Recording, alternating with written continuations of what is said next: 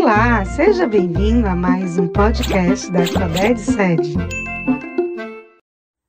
Fala galera, estamos chegando com mais um podcast de Geografia no Conexão Educação. Sou o professor Gerson Muniz e se você quer se dar bem nos vestibulares e Enem, acompanhe nossas aulas e dicas. Bem, e hoje vamos tratar sobre um assunto bastante delicado no âmbito das populações mundiais. Estamos falando sobre os Estados-nações, tá? Hoje, mais especificamente, nós vamos falar sobre a nação curdas, né? Os curdos que formam a maior nação do mundo sem Estado.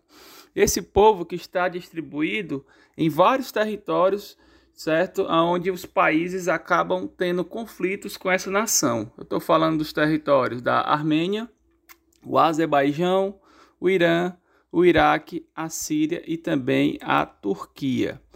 Bem, há uma série de motivações históricas, políticas e econômicas que inserem situações que vão resultar na necessidade da formação de um Estado-nação próprio onde será exercido o poder sobre um território delimitado e reconhecido pela comunidade internacional. Porém, várias dessas nações não têm autonomia em seu território, afinal, vivem em áreas onde o poder pertence a outros grupos. E então, com mais de 26 milhões de pessoas, os curdos formam a maior nação do mundo sem Estado. Esse povo está distribuído nos territórios como eu já disse anteriormente, na Armênia, no Azerbaijão, no Iraque, no Irã, na Síria e também na Turquia. Então, nesse entendimento, esse grupo étnico reivindica a criação de um país próprio, que eles denominam de Kurdistão. Então, a organização social desse povo baseia-se na formação de clãs, sendo que em várias regiões o idioma utilizado é o curdo, a maioria é de muçulmana sunita, cuja principal atividade econômica é o pastoreio e a produção de tapetes artesanais.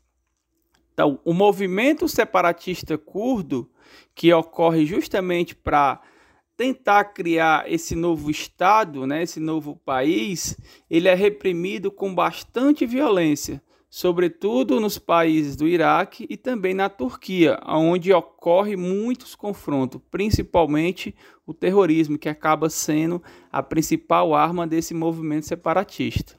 Então, durante a década de 1970, o então presidente do Iraque, Saddam Hussein, iniciou uma campanha de perseguição ao povo curdo. Esse período foi marcado pela destruição de cidades e vilas, além de assassinatos com a utilização de armas químicas. Né? Estima-se que 3 mil curdos foram mortos no Iraque por envenenamento por talho, que é um metal pesado utilizado para matar ratos. Saddam Hussein, em 1988, ordenou um ataque com armas químicas na cidade curda de Alabaja. Então, nessa ocasião, foi utilizado o gás sarin, que afeta o sistema nervoso das pessoas, e também o gás mostarda, que desencadeia lesões na pele. Isso acabou provocando a morte de mais de 5 mil curdos. Já na Turquia, que abriga mais de 14 milhões de curdos, é proibido o estudo da língua curda nas instituições de ensino. As perseguições se intensificaram a partir do século XX, pois o principal grupo separatista do Partido dos Trabalhadores do Kurdistão passou a reagir às repressões do governo turco, dando início a uma luta armada. Esse conflito resultou na morte de mais de 40 mil pessoas, sendo a maioria dela da etnia curda. Então, mesmo com pressões da comunidade internacional, persistem os ataques ao povo curdo em vários países, Portanto, torna-se difícil uma solução eficaz para os curdos, visto que nenhuma nação quer ceder parte do seu território para a formação do Kurdistão. Vale destacar que o reconhecimento de um Estado do Kurdistão teria abundância de petróleo, o chamado ouro negro, e da água, né, que também pode ser chamado ouro azul. Então, isso são palavras do geógrafo Nelson Bassic Oli, que é autor do livro de Oriente Médio e a questão palestina.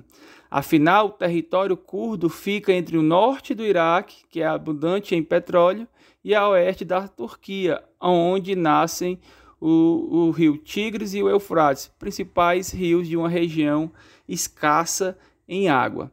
Então, como vocês podem perceber, é, os curdos, assim como outras nações, assim como outras nações sem estados, sofrem uma série de perseguições tudo isso porque eles querem apenas uma autonomia do seu território onde ocupa. Afinal, eles não se identificam e têm um histórico onde sua cultura é diferente dos países onde eles ocupam esses territórios mas esses territórios muitas das vezes não são cedidos, como é o caso também do, da Palestina, a Caxemira, a Chechênia, o Paquistão, são situações onde prevalece o interesse econômico. Afinal, é, ceder é, parte do território, muitos desses países têm medo que acabem tendo uma diminuição no seu potencial econômico.